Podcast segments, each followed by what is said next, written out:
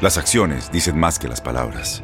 Abre el Pro Access Tailgate disponible de la nueva Ford F-150. Sí, una puerta oscilatoria de fácil acceso para convertir su cama en tu nuevo taller. Conecta tus herramientas al Pro Power Onboard disponible. Ya sea que necesites soldar o cortar madera, con la F-150 puedes. Fuerza así de inteligente solo puede ser F-150. Construida con orgullo Ford. Pro Access Tailgate disponible en la primavera de 2024. Bienvenidos al podcast de Buenos Días América, la revista radial más completa para los hispanos. Política, salud, economía, tendencia y deporte son algunos de nuestros temas. Bienvenidos.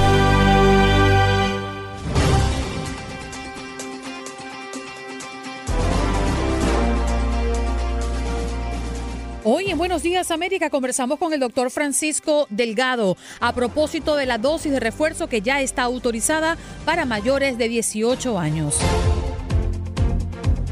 Molly de la Sota, quien es politóloga, nos vino a hablar de las elecciones de Chile y las elecciones en Venezuela. A propósito de que el jurado haya a Kyle Rittenhouse no culpable de todos los cargos, nos acompaña Rick Díaz, abogado. Pedro Antonio Flores, hágala con los deportes en nuestro contacto deportivo para hablar de la Liga Mexicana. La liguilla está lista para que arranque esta misma semana y también la Fórmula 1 con el Gran Premio de Qatar.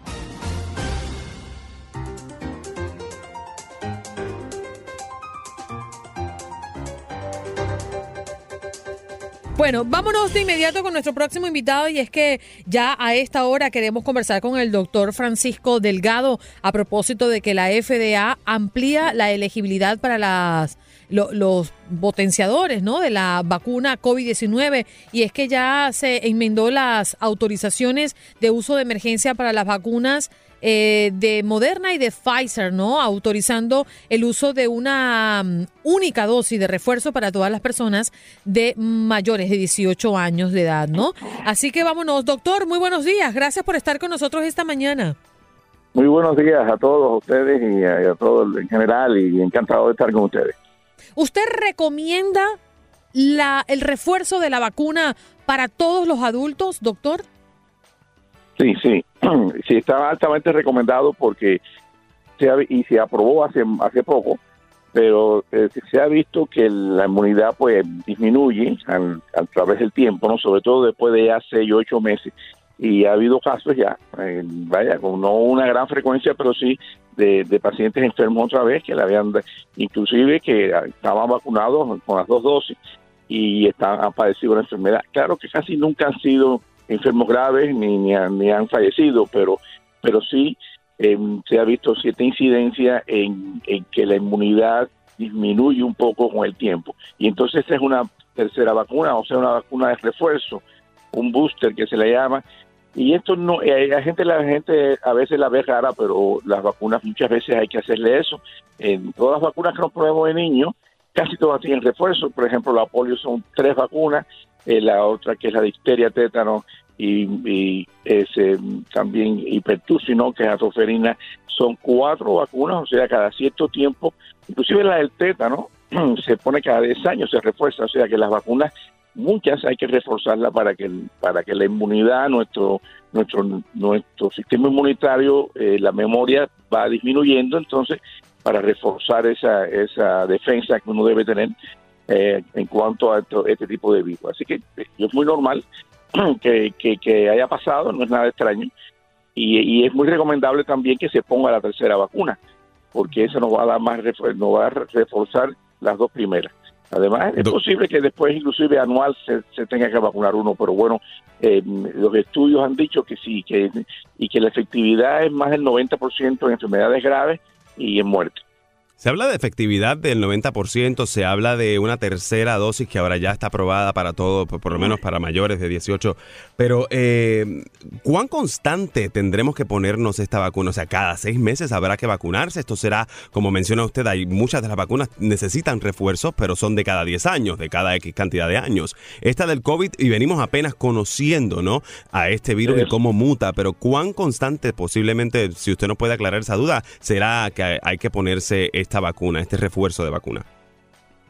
Bueno, esa duda no lo pueden eh, aclarar, vaya, eh, exactamente ahora ni siquiera las entidades científicas, porque estamos aprendiendo. Este es un tipo de virus nuevo, eh, otro virus más de la naturaleza, ¿no? Pero, pero se está aprendiendo y, ya se verá en qué momento hace falta otro refuerzo, inclusive si es que va a ser, porque se supone que esto va a ser, este, esta epidemia va a ser endémica, o sea que, que casi todo vamos a tener que, que ponernos anualmente como nos, ponemos la del flu. La del flu, como sabe, siempre se hace en esta época de otoño-invierno y, y, se pone una reactivación todos los años. Es probable que así terminemos con este con este coronavirus, que haya todos los años reactivarse. No se sabe según cómo, cómo vengan los estudios, según cómo va, vamos a ver cómo se va comportando el, sistema inmunitario de, los seres humanos, ¿no? Así que eso, pero no se puede, no se puede pronosticar, pero sí suponemos que sí, que algunas veces va a tener que, reactivarse esta vacuna. No creo que sea tan rápido como cada seis meses, porque ya de tener tres vacunas ya tenemos mucha más, eh, nuestras defensas están mucho más preparadas, ¿no? Pero sí es posible que anualmente sea tener que sea que tenemos que tengamos que reactivarnos. Claro, doctor. Yo me imagino que como yo, hay muchas personas sacando cuentas, ¿no? De cuándo aplicarse la dosis de refuerzo. ¿Cuál debería ser el esquema? Bueno, está indicado después de seis meses o, y más de ocho meses. No sé, ya los seis meses la puede uno aplicar, pero de ocho meses es cuando se, eh, después de ocho meses estar haberse vacunado las dos primeras dosis es cuando se debe poner la, la de refuerzo. Es lo que está indicado hasta el momento y es, probable que cada ocho meses o cada año haya que reactivarlo. Y claro, mientras, mientras más usted se ha vacunado con una de un de este tipo de, de, enfermedad, pues más eh, defensas tiene, ¿no? Más el, nivel, inmunológico, nuestra memoria inmunológica va, va, va aumentando y ya estamos mejor preparados y en cuanto a luchar contra este virus. Exacto, y la combinación, se viene hablando también de la combinación de, vacunas, o sea, combinar tal vez la de Pfizer con la de Moderna, si se va a poner refuerzo, eh, y de hecho eh, se han, he leído varios artículos en donde te, indican que posiblemente tengas más, crees más eh, inmunidad si utilizas una vacuna como por ejemplo la combinación, ya te vacunaste doblemente con Pfizer, ahora te vacunas con Moderna y posiblemente tengas más inmunidad en contra del virus. ¿Eso es, eso es cierto? ¿Se pueden combinar, número uno? Y segundo, ¿es recomendable? Sí, se están combinando, se están combinando Moderna con Pfizer, inclusive AstraZeneca. Se están combinando, mira, eh, las investigaciones, que los estudios que se han hecho en estos últimos meses para la tercera vacuna, eh, que han sido en la Pfizer, se hizo y también el, Instituto de Investigaciones de Israel, en conjunción con la Universidad de Harvard, eh, han hecho el estudio con Pfizer. Pero mira, hay un estudio enorme con más de 12 mil personas en Chile que han combinado para chequear este problema de la tercera vacuna o sea, el tercer, el refuerzo, han combinado AstraZeneca, Pfizer y, la han combinado con Sinovac, que es la vacuna china. O sea, y, es y ha hecho un estudio que también ha dado muy, muy pero prometedor, en donde disminuye muchísimo la, la, incidencia de enfermos y, le han usado tres vacunas, las han, combinado. O sea que casi todas las vacunas, aunque todavía no se están haciendo así de esa forma, se pueden combinar. Pero sobre todo aquí sabemos que Pfizer y Moderna se pueden combinar, pues son muy parecidas, e inclusive también eh, pueden combinarse con el Johnson Johnson también. Ya, eh, eh, se están combinando porque todos son más o menos parecidos. Doctor, estamos hablando de que inicialmente las personas que eh, se, se, colocarían el refuerzo están vacunados con las vacunas que colocan en los Estados Unidos. Pero muchas personas están viniendo de afuera, bueno, porque vienen a visitar o porque se están reincorporando a la actividad acá porque se fueron en, antes de la pandemia y los agarró en otro país, etcétera. Pero en el caso de que esas personas se hayan vacunado con Sinovac, por ejemplo, con alguna China o con otras que no sea Moderna, Pfizer o Johnson Johnson, ¿usted qué le recomienda? ¿Que se coloque las dos de la vacuna Pfizer y Moderna y luego se coloque refuerzo o que de una vaya el refuerzo? Bueno, eh, todavía no hay no hay estudios, no hay evidencia de que por eso se, se combinen las vacunas esas que todavía aquí no no se no se han afectado, ¿no?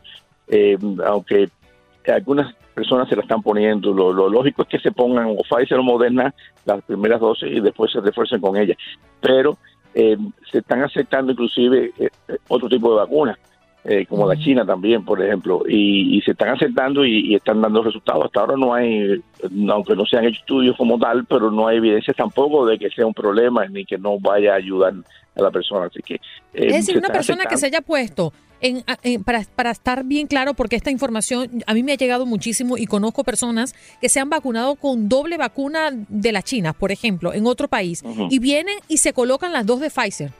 ¿Eso está bien? Bueno, las vacunas estas eh, de la China son más más las, las, clásicas, ¿no? vector viral o, o, virus atenuado y no es la misma de, la RN, RN mensajero, que son las Pfizer y la Moderna. Pero es parece que sí, que, que funciona. Parece que funciona, aunque no podemos decir desde, desde el punto de vista científico, sí, está, ya hay estudios hechos con, con estas combinaciones pero pero se está usando y, posiblemente funcione, funciona. Y la gente que viene vacunada con, con estas, eh, a veces se ponen aquí, yo estoy viendo que se ponen una tercera vacuna, que puede ser Pfizer o Moderna aquí, y, está dando resultados, al menos no, no parece que sí, que, se pueden combinar todas. Pero bueno, realmente las que se están combinando fueron como hablamos, que es la que se han estudiado bien, que son Johnson Johnson, Pfizer y Moderna. Doctor, nos preparamos para los meses de invierno donde aparentemente son los momentos más críticos eh, para este virus. ¿Podría ¿Usted cree que se podría ver un alza en los números de infectados, que ya precisamente se han reportado algunos, eh, y pudiéramos entrar en alguna algún tipo de emergencias eh, en cuanto al COVID? Bueno, no creo que vaya a llegar al como a la situación que tuvimos hace unos meses atrás, pero sí se está viendo cierta alza eh, ya eh, en este país pues se ha mejorado mucho, ha disminuido mucho los casos, pero ahora hay cierta, cierta eh, vaya brote en algunos estados y estamos viendo por ejemplo que Europa, sobre todo Europa Central y Oriental, ha aumentado los casos también. es una combinación, ¿no? Primero de la de la esta variante Delta que es más agresiva, más contagiosa. En segundo lugar, el, eh, también el, eh, renuencia de muchas personas que no acaban de querer vacunarse, ha, habido una cierta politización con la vacuna y muchos no, y, hay, y se ha parado mucho, estamos eh, no llegamos al 60% casi de, los vacunados. Y, y la tercera causa, bueno, pues el, esta época que siempre del otoño-invierno, pues en, sobre todo en lugares fríos, pues la gente está en, están encerradas y además de esto, las fiestas, eh, todo eso conlleva a más intercambio entre las personas y, más posibilidad de contagio. Por lo tanto, sí, se espera que por lo que haya en esta época un cierto, cierto, eh, cierta elevación en los casos de nuevo. Eh, es la época también donde los virus inclusive funcionan mejor entre ellos. pero bueno, lo que tenemos que estar es todavía no estar alerta, estar, estar en lugares cerrados, sobre todo protegidos, con las máscaras, y estar tratando de evitar un poco mucho esas grandes acumulaciones de personas y bueno, pues vacunarnos, que es la realmente la que de verdad nos va a llevar a que a que todos estos casos pues disminuyan de verdad. Seguro. Doctor, muchísimas gracias por el tiempo que nos ha dedicado esta mañana. Todo encantado de estar ustedes y buen día y buena semana y feliz Thanksgiving para todos. Muchas gracias. Igual. para usted, que la pase bonito. El doctor Francisco Delgado, a propósito de que existen muchas preguntas, ¿no? Alrededor de la dosis de refuerzo, quién debe recibir la tercera dosis de refuerzo de COVID-19. Allí nos los ha respondido el doctor Delgado. ¿Quién debe recibirla?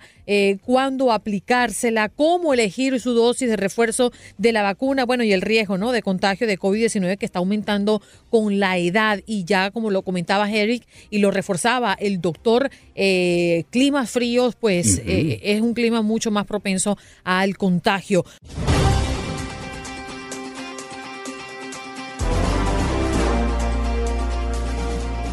Bien, vamos a rápidamente a conectar con nuestra próxima invitada. Ella ya está aquí para hablar de las elecciones tanto de Chile como de Venezuela que ocurrieron durante este fin de semana. Qué gusto tenerte en el show, Molly de la Sota, que ya está con nosotros. Buenos días. Buenos días, mucho gusto a ustedes y, gracias a su audiencia. Molly, la lectura que le puedes dar tú Em, según el último balance, estamos hablando de las elecciones en Chile, con cerca del 80% de las mesas escrutadas. Cast eh, lideró la carrera con casi un 28% de las preferencias y el líder del Partido Republicano es seguido por em, Gabriel Boric, que es el abanderado de Apruebo Dignidad. Logró pasar al balotaje con cerca del 24% de los votos. ¿Qué interpretación te deja estas eh, elecciones en Chile? Bueno, yo, yo quiero hacer una reflexión con esto.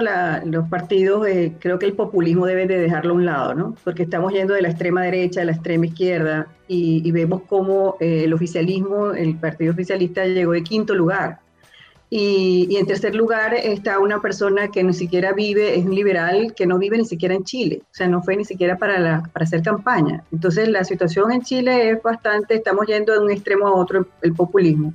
Yo estoy más identificada obviamente con las elecciones en Venezuela, eh, de lo que pasó ayer, ¿no? Pero en Chile eh, lo que queda es hacer una reflexión a los políticos, igual que en América Latina, de, lo que está llevando el populismo a llevarnos a los extremos. O vamos hacia un izquierdismo o nos vamos hacia la ultraderecha. O sea, no hay términos medios. Eso es preocupante. A ver, y, eh, eh, y es, es, interesante porque por lo general en este tipo de elecciones y en todos los países llegan observadores de diferentes países, especialmente europeos y de Estados Unidos, para pues tratar de que se lleven eh, elecciones no justas, digámoslo de esa manera, aunque sabemos que lamentablemente no lo son. Pero allí hubo, hubo observadores de Europa, especialmente en Venezuela, Andreina, se reportó que hubo observadores de europeos tratando de más o menos ver qué sucedía y cómo era, cómo corrían las elecciones allí. ¿Qué nos puedes contar acerca de esto y cómo funciona esto de los observadores? ¿Tienen alguna función específica que puedan tal vez reportar? Bueno, es que eh, en la, la, interpretación hacia las elecciones en Chile, las elecciones de Venezuela, es simplemente qué es lo que dice la gente. Y al parecer los líderes o lo que se llaman líderes o los dirigentes políticos no están escuchando lo que dice la gente. En el caso de Venezuela, ellos se fueron, fue una plataforma unitaria, una parte de la oposición, porque no es toda, se fue a México y negoció la, que le devolvieran su tarjeta de la unidad para ir a unas elecciones regionales, cuando la propuesta era unas presidenciales, si es que quieren salir de Maduro. Y aceptaron estas elecciones regionales sin condiciones, porque ese CNE, ese organismo electoral que dirige las elecciones en Venezuela, fue designado por la Asamblea Nacional que se eligió el, 16, el 6 de septiembre, donde no fue la oposición, y tiene tres chavistas confesos. De hecho, la OEA lo declaró, lo señaló como ilegal. Entonces nos vamos a unas elecciones que no está, no está reconocido el, el, órgano rector y, y, veíamos a los candidatos de la plataforma unitaria que se sentaron a dialogar en México y que no hablaron absolutamente sobre la lucha de la justicia y la libertad sino de elecciones, prometer agua, luz, gas, o sea, cosas que ellos no van a poder cumplir. Y la gente habló, la abstención significa, mira, no queremos elecciones sin condiciones, no queremos políticos populistas que prometan lo que no van a cumplir y lo que queremos es lo que está hablando la comunidad internacional. Si bien es cierto que, que ellos están presionando para que se sienten, pues nosotros necesitamos y exigimos que se escuche la sociedad civil y que se escuchen las víctimas de crímenes de, lesa humanidad. Porque a diferencia de Chile, en Venezuela, el, el, gobierno venezolano, que es el partido PSV, está siendo señalada por crímenes de lesa humanidad por la OEA, por la ONU y ahora por la CPI. Tenemos un proceso, una investigación en, en marcha por crímenes de lesa humanidad. Y en Venezuela siguen torturando. En el caso, mm, para decirle a la audiencia, mi hermano es el capitán de navío Luis de la Sota, y tiene tres años y medio detenido sin juicio preventivamente. Está encerrado en una celda confinado con más de 300 presos políticos en Venezuela, donde tiene que convivir con las ratas, está confinado, cerrado todo el día, encerrado, lo sacan media hora al sol una vez a la semana, no le permiten actividades recreativas ni deportivas ni religiosas, ni siquiera entrar un sacerdote. Y así estamos denunciando, denunciando, denunciando, y estos políticos que nos dicen representar se van a campaña electoral sin condiciones ni siquiera de la libertad de presos políticos. Y el mensaje es para esta plataforma unitaria en México, no nos representan. Y a la comunidad internacional que escucha a las víctimas, que escucha a la sociedad civil. Molly, hace pocos minutos estábamos escuchando un reporte de nuestro corresponsal de Univisión en Venezuela y mm, ofrecía entrevistas que le había hecho a las personas que estaban allí apostadas a las afueras de los centros de votación para ejercer su derecho al voto y decían entré y no pude votar, entré y no podía hacerlo de manera electrónica sino manual, mm, voté o no voté porque no estoy en la lista, es decir, las irregularidades siguen estando presentes como en las últimas 10 elecciones, al menos en Venezuela, ¿no? Eh, y uno se pregunta, ¿cómo pueden ser legítimas unas elecciones donde no hay una vigilancia eh, de entes externos, donde no funcionan eh, la logística para que voten y no hay una solución para ello, simplemente al cierre de la jornada se da un resultado avalado por la, la Comisión Electoral de este país. Eh, exacto, a eso es lo que me refiero. ¿Cómo van a ir a elecciones sin condiciones? No solicitaron eh, la, elección de un nuevo CNE confiable, que fuesen las elecciones transparentes, que esas máquinas se han denunciado miles de veces que transforman los números de pronto. Mucha gente quería votar por la MUD y le aparecía el PSV.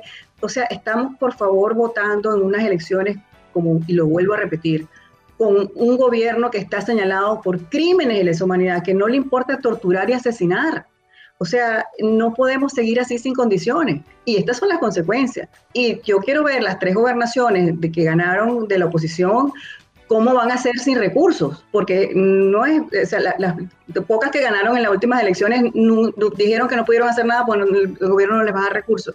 Entonces, no era mejor presionar y decir, aquí vamos a unas presidenciales, unas elecciones generales, eh, como se había dicho al principio. ¿Por qué aceptaron esta parcialidad? Ahora legitimaron el gobierno de Maduro, porque es una legitimación, y no nos podemos quejar. Ahora bien, el resultado, según el CNE, este organismo, se dijo que era el 41% de abstención, ¿no? Que hubo eh, esta abstención del 58%, perdón. Eh, pero las exim dicen otra cosa, dicen que más del 80% se abstuvo. Y, y esto es lo que nosotros tenemos que llamar la atención que escuchen a la sociedad civil. O sea, está bien, las personas que fueron a votar no pudieron hacerlo con transparencia, pero eso ya era una, una crónica de una elección fraudulenta.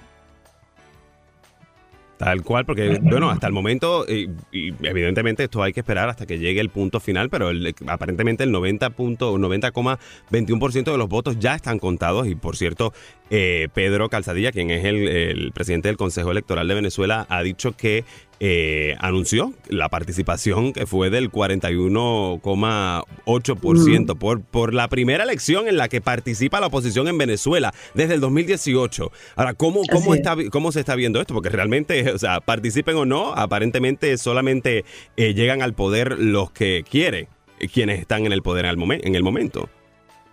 Bueno, pero es que, es que tenemos una oposición secuestrada. O sea, lo vimos en el diálogo en México. Estaba Freddy Guevara, que es de Voluntad Popular, que sí terminó participando en las elecciones. Primero dijeron que no, después que sí, después a última hora está, hasta Leopoldo López estaba llamando a votar a la gente. A él lo, lo tuvieron preso en el helicoide de un mes y luego lo sueltan para que se siente en México y negocien esta, estas elecciones y elecciones. Es decir, el régimen tiene secuestrado a los políticos y los políticos ni siquiera denuncian lo que tienen que denunciar. Nosotros hemos pedido en México, ellos firmaron un acuerdo de entendimiento donde decía que iban a respetar la constitución y los derechos humanos y que cualquier violación de derechos humanos iba a ser investigada y sancionada. Y en medio de ese diálogo se, han muerto tres presos políticos por falta de atención médica. Y hemos solicitado que denuncien a la comunidad internacional que el régimen viola ese acuerdo. ¿Por qué no lo hicieron? ¿Por qué simplemente agarraron su tarjeta, se montaron en un avión, el régimen se paró porque no quisieron... Eh, soltar, Estados Unidos no liberó a Alex y se fueron para Venezuela a hacer campañas y prometer agua, luz, electricidad y todo lo que no van a poder cumplir. ¿Por qué la oposición en Venezuela, que dice representar una parte, afortunadamente no son todos, eh, dice que eh, están luchando por la libertad? ¿Estás luchando por la libertad o estás luchando por repartirte una cuota de poder? Entonces yo pienso que ya deberían de dar paso a los verdaderos liderazgos y a la, y a la gente que realmente escucha lo que está gritando la sociedad civil porque si bien es cierto que, sea, que la CPI inició una investigación, ha sido por el grito de las víctimas, de, estas violaciones de derechos humanos, de detenciones arbitrarias, de violación sexual, de torturas y tratos crueles, inhumanos, de persecución. Entonces, ¿hasta cuándo vamos a estar gritando y denunciando y los dirigentes que se llaman representar a la oposición no van a escuchar? Entonces, es hora de que nos escuche la comunidad internacional y estos dirigentes y que se abran paso y de verdad se exija unas elecciones presidenciales justas, transparentes y que sean en el término legal. Eso es lo que nosotros estamos solicitando. Molly, no te quiero despedir sin darle un poco de profundidad también a las elecciones en Chile. Se habla de que esta primera vuelta presidencial dejó claro eh, que en Chile se vive un proceso de desmembramiento del sistema político tradicional. ¿En qué camino va Chile? Bueno, tengo entendido que el próximo balotaje es ahorita en diciembre. Sí, en diciembre. Vamos, el 19 de diciembre creo que es y, es una reflexión en, la, en, América Latina. Creo que Chile va a ir, eh, si no eh, cuidamos la democracia y las instituciones y fortalecemos las instituciones, creo que todos vamos a ir por el mismo camino que Venezuela, Cuba, Nicaragua, Bolivia. Estamos con Perú, o sea, cada vez más ellos están agarrando más, más fuerza. Y la pregunta es, ¿por qué? Entonces, este, pienso que es hora ya de que los dirigencias políticas tengan coherencia en el discurso, porque ellos sí son coherentes. Ellos dicen que no van a dejar el, gobierno, que ellos lo van a luchar con todo, ellos se protegen, entre, entre delincuentes se protegen, pero de esta parte están divididos, debemos ir unidos, unidos hacia un solo, lo que es la democracia, el fortalecimiento de la misma, y que sean coherentes. En Chile la situación es preocupante por eso, porque ellos también tienen espacios internacionales que deberíamos de cuidar nosotros, lo que eh, creemos en la democracia, y va a ser bastante lamentable que se pierda. ¿no? Creo que los todos los extremos son malos, pero sobre todo que salga un liderazgo que pueda eh, interpretar lo que está gritando la sociedad civil. Bien. Molly, muchísimas gracias por acompañarnos esta mañana y esperemos que Dios meta su mano, ¿no? Eh, la verdad es que estamos viendo un panorama en la región sumamente crítico y preocupante a futuro. Un abrazo para ti. Gracias. Buenos días. Buenos días. Allí estábamos escuchando a Molly de la Sorda, ya eh, nos acompañaba hoy para hablar un poco de las elecciones en Venezuela y las elecciones en Chile, que se culminaron, bueno, al menos eh, Chile se va a una segunda vuelta el próximo 19 de diciembre.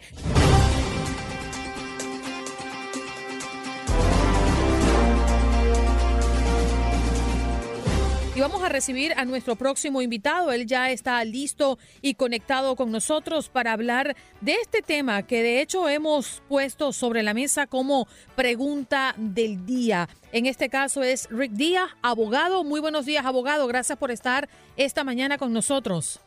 Sí, muy buenos días. Bien, este caso que ha revolucionado al país, abogado eh, Rittenhouse, que fue acusado de cinco delitos graves tras disparar mortalmente a dos hombres y herir a otro en las volátiles secuelas ¿no? de las protestas contra la brutalidad policial en Kenosha, Wisconsin, el 25 de agosto del 2020. Y se esperaba ¿no? el, el resultado de este, de este juicio y verdaderamente están divididas las opiniones. Abogado, ¿usted qué opina? Bueno, después de 33 años de experiencia en juicios y más de 100 juicios por jurado, yo llego a tres conclusiones, ¿no? Aunque alguno puede estar errado, pero yo no lo creo. Uno, la decisión, la más difícil para un abogado defensor, era de poner o no poner a su cliente en la silla a declarar como testigo propio. Obviamente, pues sabemos que fue, ya sabemos que fue la decisión correcta. Le aseguro que si hubiera sido hallado culpable, la gente estaría criticando eso. Pero primero un aplauso porque eso es muy contundente y es muy decisivo para mí en, el veredicto. Segundo, um, muchas personas dijeron que Rittenhouse tenía eh, lágrimas de cocodrilo, eh, pues obviamente el jurado no lo vieron así. Um, so, él no solamente la decisión de llamarlo fue positivo, sino la manera en que él ensayó, se preparó y se presentó, también obviamente contribuyó al resultado. Y número tres, em, esto me, me, dice a mí de que en el momento crítico, em, eh, microscópico, eh, aislado, en que él jaló el gatillo. En eso, no lo que pasó previo o lo que pasó después, sino que el jurado decidió que en ese momento preciso, y eso fue una, una, una estrategia muy táctica del abogado, exitosamente pudo enfocar al jurado. En ese momento específicamente, él estaba justificado. Eso, para mí, esas son las tres conclusiones Y para mí, después de ocho horas de deliberaciones, ya yo mismo estaba diciendo esto va a ser no culpable o juicio anulado, pero no culpable. Abogado, se, se habló mucho previo justamente al viernes que uno de los puntos de inflexión era que él había viajado con esa arma y que eh, estaba planificando algo como esto. Bueno, pero es difícil porque ese es un argumento. El otro argumento es que era un muchachito joven que eh, estaba apasionado con tratar de eh, defender y proteger personas y propiedades eh, y él no está acusado de ser loco, él no está acusado de tomar una decisión imprudente, él no está acusado de ser, vamos a decir, un, policía civil.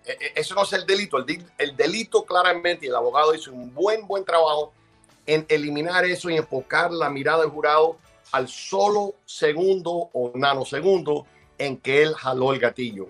El motivo por el cual llegó, si fue estúpido, si fue imprudente, si fue alocado, eh, arriesgado, e, e, ese no es el delito y el abogado hizo un excelente papel en eliminar eso y enfocar la vista del jurado en lo que era de verdad el tema de, la acusación. Mm.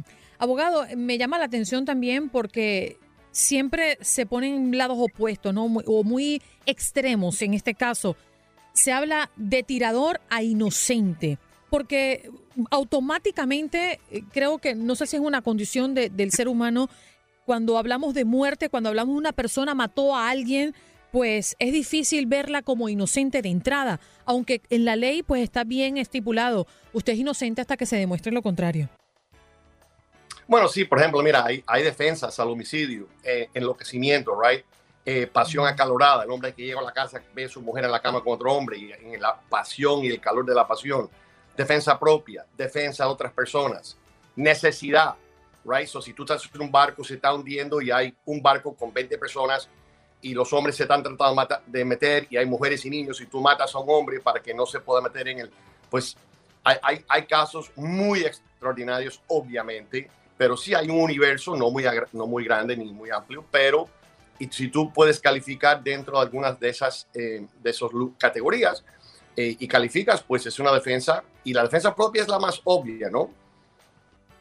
Sí, Ahora, uno lo que piensa es en noticias como las que recibimos después de, ese veredicto, el aumento de armas en público, ¿no? Acá en Estados Unidos se habla que después de que Kyle Rittenhouse era absuelto eh, por dos asesinatos, como ya lo hemos comentado, eh, fueron eh, en defensa propia, según lo que ya se determinó, pues en Georgia, por ejemplo, hay personas que salieron a comprar armas. ¿Usted cree que esto puede Em, em, desencadenar una compra masiva de armas y por otra parte, pues el precedente que deja un caso como este? Sí, no, de acuerdo en esas dos preguntas. So, sí, no me sorprende el incremento de ventas y lo que me preocupa más es la actitud que puede resonar por este resultado, que las personas se piensen de que, de que esto se puede hacer y que van a salir absueltos. Es importante entender una cosa. en la Florida, este muchacho hubiera sido acusado por un delito que no existe en Wisconsin y es reckless display of a firearm, o sea, demostrar abiertamente de manera descuidada un arma. Así tú tengas licencia para portarla. Si este muchacho está en, Miami o en la Florida, lo hubieran hallado culpable del jurado, sin duda, hubiera estado acusado y condenado por felonía y estaría confrontando prisión. No cadena perpetua ni 20 años de cárcel, pero las personas deben de entender que los eventos que sucedieron en Wisconsin puede, puede haber sido justificados allá, pero quizás en otros estados con leyes diferentes no. ¿Y usted cree que a raíz de, este caso, en algunos estados eh, en el que no se permita, se cambie la ley o, pueda modificarlo gracias a este caso de Rittenhouse? Yo no creo, porque sabes, hablamos de que por un lado las una cara de la moneda es que las personas pueden empoderarse o sentirse que ahora ya yo sé que puedo hacer esto, la venta de armas va a incrementar, pero hay otra, una segunda parte que no hemos hablado y es la otra cara de la moneda. Muchas personas que piensan que pueden vandalizar los negocios vacíos o ocupados o que pueden robar o hacer esos alborotos violentos, no los legales por la primera que van a decir, ¿sabes qué? A lo mejor un, como dicen Colombia, un peladito de 17 años armado tiene bala y me va a poner otro entre cejas y cejas. O esto puede tener dos resultados opuestos, pero consecuentes de, un, de este mismo veredicto, ¿no? Sí, sin lugar a dudas. Y, Y eso justamente lo pensaba el viernes, abogado, cuando miraba un poco lo que decía el, el juez y uno dice, bueno, por una parte, eh, personas que no están de acuerdo con que se le haya eh, dado por inocente a este muchacho de estos varios cargos. Por otra parte, dicen es un acto de justicia, porque también a los vándalos, ¿quién, lo, quién los retiene, no? Por eso, entonces yo te digo, esto tiene dos mensajes. Uno para las personas que quieran armarse y que se puedan pensar de que, bueno, si alguien se me acerca, le meto un tiro y, tienen que entender que fue en ese mismo milisegundo, ¿no? So, a lo mejor el resultado en otro caso semejante, pero con un pequeño detalle diferente, van a tener una condena. Y por otro lado, como dije ahora, pues muchas personas alborotándose van a quizás pensarlo dos veces. So, el veredicto por ese sentido, el efecto secundario eh, puede ser eh, por dos polos completamente eh, diferentes y opuestos.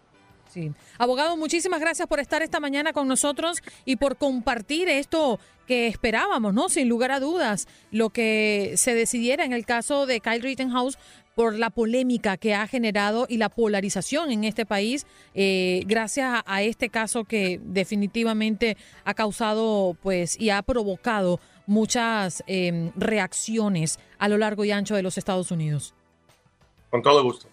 Muchas gracias. Allí lo escuchábamos a Rick Díaz, quien es abogado, y hoy estamos hablando justamente del caso de Kyle Rittenhouse, quien pues ya lo habíamos em, repasado desde bien tempranito en la mañana del día de hoy. Eh, fue absuelto de todos los cargos tras alegar defensa propia en un eh, mortífero tiroteo en Kenosha, Wisconsin, que se ha convertido en un punto de inflexión en el debate nacional sobre armas sobre justicia por propias manos e injusticia racial. El jurado llegó a un veredicto luego de tres días y medio de, deliberación. El Rittenhouse, de 18 años, habría recibido la pena de prisión perpetua en caso de un veredicto de culpabilidad.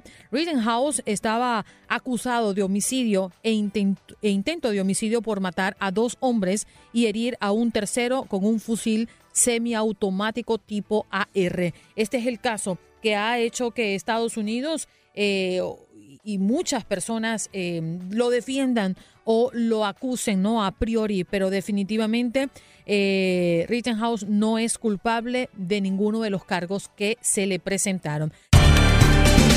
Estás escuchando el podcast de Buenos Días América, la revista radial más completa para los hispanos. Escúchanos en las diferentes plataformas: Euforia, Spotify, TuneIn y iHeartRadio. Tu DN Radio. Vivimos tu pasión. En Ford creemos que ya sea que estés bajo el foco de atención o bajo tu propio techo, que tengas 90 minutos o 9 horas que estés empezando cambios o un largo viaje. Fortaleza es hacer todo, como si el mundo entero te estuviera mirando. Presentamos la nueva Ford F150 2024.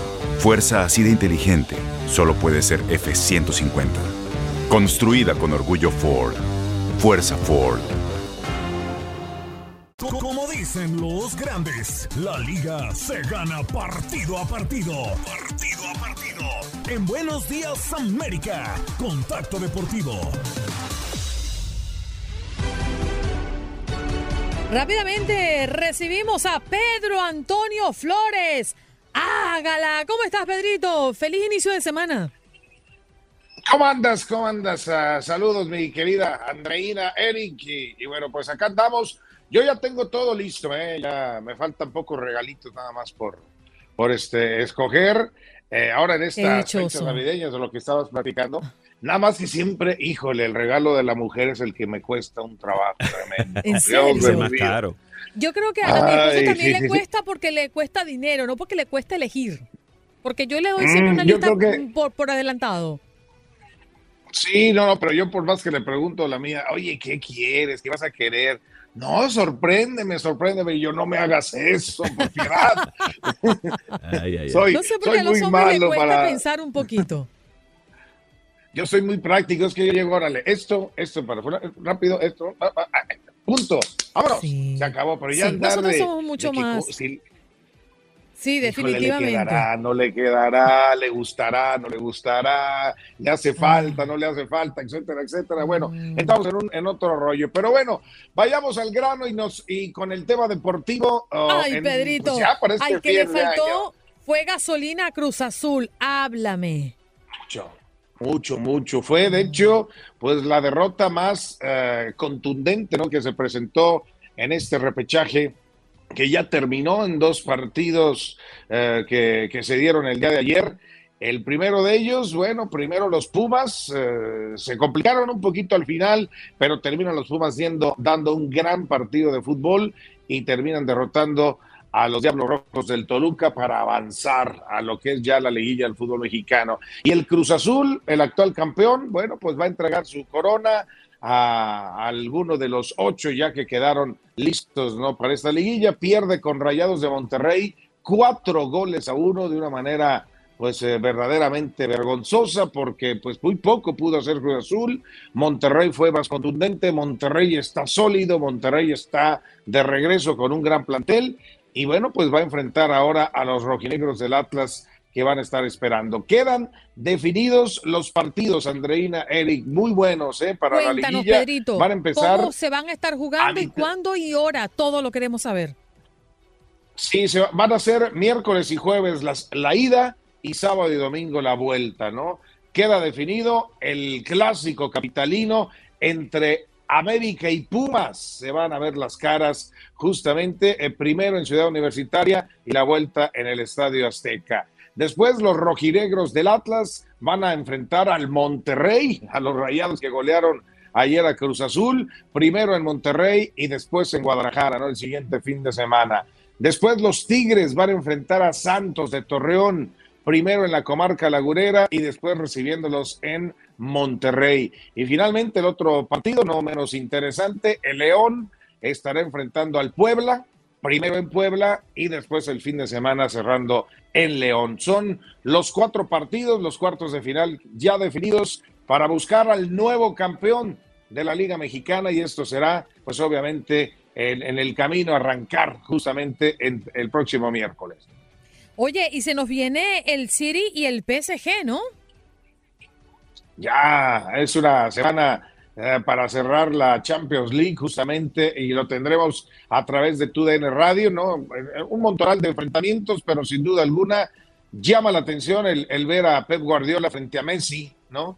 Que se estarían viendo las caras justamente a mitad de la semana, la Champions League entre el Manchester City y el Paris Saint Germain, que muchos pensaban, ¿no? Que, que de pronto Cristiano Ronaldo iba a aparecer justamente en el equipo del City, pero pues no, fue finalmente en el United, pero será el platillo también a seguir en esta semana en materia deportiva, mi querida Andreina. ¿eh? Sí, señor. También, bueno, mañana tendremos tiempo de ampliar un poco la previa, donde el Barcelona estará enfrentando al Benfica, el Chelsea, a la Juventus, eh, Sevilla estará con el Wolfsburg y otros eh, juegos más, porque en estas instancias, eh, como tú dices, eh, Pedro, tenemos una larga lista de partidos, tanto martes y miércoles, como nos ha acostumbrado tenerlo eh, al menos la Champions League. Sí, sí, sí, ya, ya lo estaremos platicando, por supuesto, durante toda la semana en este espacio. Qatar se vistió de lujo. Sí, sí, sí, justamente, ¿no? Con este marco a un año de que tengan su mundial de fútbol, bueno, pues tenía que venir la Fórmula 1 para poner exactamente, eh, pues muchas emociones, adrenalina en las pistas. Y Lewis Hamilton, ¿no? Que se perfila para ser el campeón de la temporada, termina llevándose, obviamente, la primera posición. Max Verstappen llega en el segundo sitio y, oh sorpresa, ¿no? Quien tenía, pues bueno, ya muchísimo tiempo desde el Gran Premio de Hungría del 2014, que Fernando Alonso, pues no subía a un podio, ¿no? Y ahora llegó en la tercera posición Fernando Alonso, siendo pues la gran sorpresa, ¿no? De, del día allá en Qatar. Checo Pérez también, ¿no? Termina nuevamente cerrando desde la posición 11 hasta la número 4, quedando en la cuarta posición el mexicano y todavía puede meterse para el cierre del año en, de, dentro de los tres primeros lugares. Así que estupendo año para el mexicano Checo Pérez, por supuesto, estupendo año para Lewis Hamilton y eh, pues estará ah, poniendo buena la cosa, ¿no? Para, para lo que será justamente el cierre de año. Así que, bueno, un fin de semana que, que tuvo estas emociones deportivas y que, bueno, pues nosotros estamos esperando ya, ya, ya saben, ¿no? Llega el mes de diciembre y. Tenemos nada más dos semanitas y se acabó el año, ¿eh? O sea, ya, ya se acabaron eventos, de, se acaban los eventos deportivos, se acaba también la NFL, se acaba también el fútbol mexicano y bueno, pues todos, todos en pausa, menos en, Inglaterra, ¿no? Que es donde ahí continúan hasta partidos en Navidad, ¿no? Es cuando se tienen allá juegos en la Premier League. Sí, señor. Gracias, Pedrito. Un abrazo grande para ti. Y bueno, esperemos disfrutar de lo que nos queda de deportes en este 2021 para prepararnos para un año de mundial, un año mundialista. Qué rico. Sí, sí, sí, sin duda alguna, y por eso, por eso, bueno, pues estar ya siguiendo cada una de las elecciones. Y en el tema de, de Chivas, a ver qué pasa, Marcelo Michele Año está ratificado como técnico, Mauri Vergara dijo que va a, a hacer todo lo, lo, imposible, ¿no? Para que pueda Chivas volver a estar en los primeros planos, pero para eso pues hay que planear mejor las cosas, ¿no? Pero en fin, señores, un abrazo, muy buenos días para todos. Gracias, Pedro Antonio Flores. Hágala en este contacto deportivo. Ahora nos vamos con César Procel, que ya está en Houston, preparados para hablarnos de lo que está mm, planificando la ciudad para esta semana de Thanksgiving. Adelante, César, muy buenos días. Así es, Andreina. Muy buenos días a todos, Eric. Buenos días. Yo sé que Juan Carlos anda en, anda en asignatura especial. Qué bonito lo pone, ¿no? Asignatura especial. Y bueno, pues sí, en la ciudad espacial todo se planifica para esta semana, ya que como saben todos estamos en, en semana de Thanksgiving, de Día de Acción de Gracias. Entonces eh, regresan las actividades, eh, no como el año anterior que fue situación de pandemia y prácticamente todo estaba cancelado. Este año regresa el ballet de Houston, por ejemplo, con el Cascanueces, una de las clásicas Uy, obras de ballet. Regresa al escenario ahí en el World Theater Center, que si te gusta el teatro, si te gusta el ballet, la ópera, eh, Andreina, en, la ciudad de Houston es prácticamente como el segundo Broadway en Estados Unidos. Hay tantos teatros, tantas eh, eh, oportunidades de ver muy, buenas obras de teatro fuera de Broadway a precios mucho más eh, accesibles que cuando vas a Nueva York. Así que la ciudad de Houston es, está lleno de este tipo de teatros. Esta del Cascanueces estará disponible del 26, al 20, del 26 de noviembre al 24 de diciembre. También uno, una atracción que es muy popular ahora son los Zoo Lights, que es en el zoológico de Houston, donde llenan con miles de luces en todas las, eh, en todas las eh, zonas del zoológico. Y por supuesto la gente tiene acceso a este lugar desde el día 15 de noviembre, que ya empezó la semana pasada, hasta el día 9 de enero para que lleven a los chamacos a tomarse fotos y ver las exhibiciones eh, llenas de luces navideñas. Otra de las atracciones eh, de este año va a ser el Uptown Lighting Ceremony. En el área de Uptown, que es en el área de, de galería en la ciudad de Houston, hay una calle bastante grande que se llama Postal Boulevard y esta recorre desde la calle Richmond hasta el West Loop.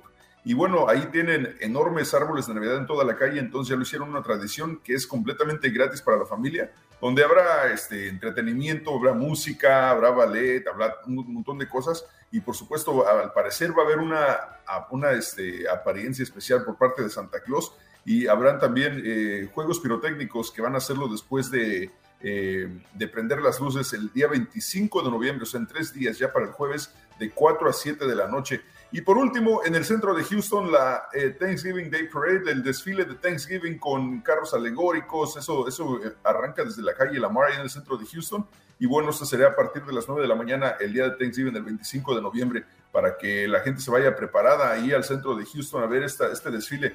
No sé si a ustedes les ha tocado en Nueva York, por ejemplo, que es el más grande, pero eh, digo, no, no, le pide nada a sí, este desfile de Macy's. Sí, claro. claro. Oye, César, ¿tú llevas a tus niños a, al teatro? A mí el tema de, lo, de, de, de, esta puesta en escena de Cascanueces me encanta, este clásico de, de la danza. Eh, tuve la oportunidad hace un par de años de llevar a Jorge Andrés sin explicarle mucho de qué trataba y lo senté. Y cuando él apenas vio a estas bailarinas salir, él se me quedó viendo así como que, mamá, esto me parece como niña, ¿no? O sea, más o menos, ¿a qué trata? me trajiste? Sí, ¿En qué trampa me metiste? Entonces, Eh. bueno, empezamos a ver al pasar los minutos que se quedan embelesados, es una cosa increíble. Sí, no los he llevado a un teatro como tal. Eh, al mayor sí lo llegué a llevar alguna vez a, creo que fue la de Peter, Peter Pan, ahí en, eh, mi esposa es de, Inglaterra, fuimos a, la tierra de, Shakespeare en, en Avon y fuimos a una obra de teatro ahí de, Peter Pan y más o menos porque él para entonces tenía como dos o tres años, o sea que entre sí se entretenía un poquito con las luces y la gente volando, pero, pero realmente no los he llevado a una obra de teatro así como el Cascanueces. Eh, no sé si ya tengan la suficiente atención como para, como para quedarse sentados y no se les en el teatro. Eh, pues el mayor tiene ocho, el, el del medio tiene mm. seis y la niña tiene cuatro, así que Tal vez el mayor ya está listo, los otros dos me quedan las dudas porque la última vez que los vi al cine estaban aventando palomitas. Bueno, te hago referencia, eh, Jorge Andrés fue a los cinco años. Y, se quedó despierto toda la, todo el tiempo. Toda la obra. Todo el tiempo. Un poco inquieto al principio porque no entendía qué era. Creo que depende de la obra. Alguna vez creo que también lo llevé a una que se llama este, The Gruffalo o algo así. Y tenía en ese momento como dos o tres años. Y sí le interesó. Obviamente eran monos vestidos de peluche y cosas así. Entonces Tal vez por ahí va. Ahí se entretienen. Yo les confieso que la primera vez que fui a ver el cascanueces me quedé dormido.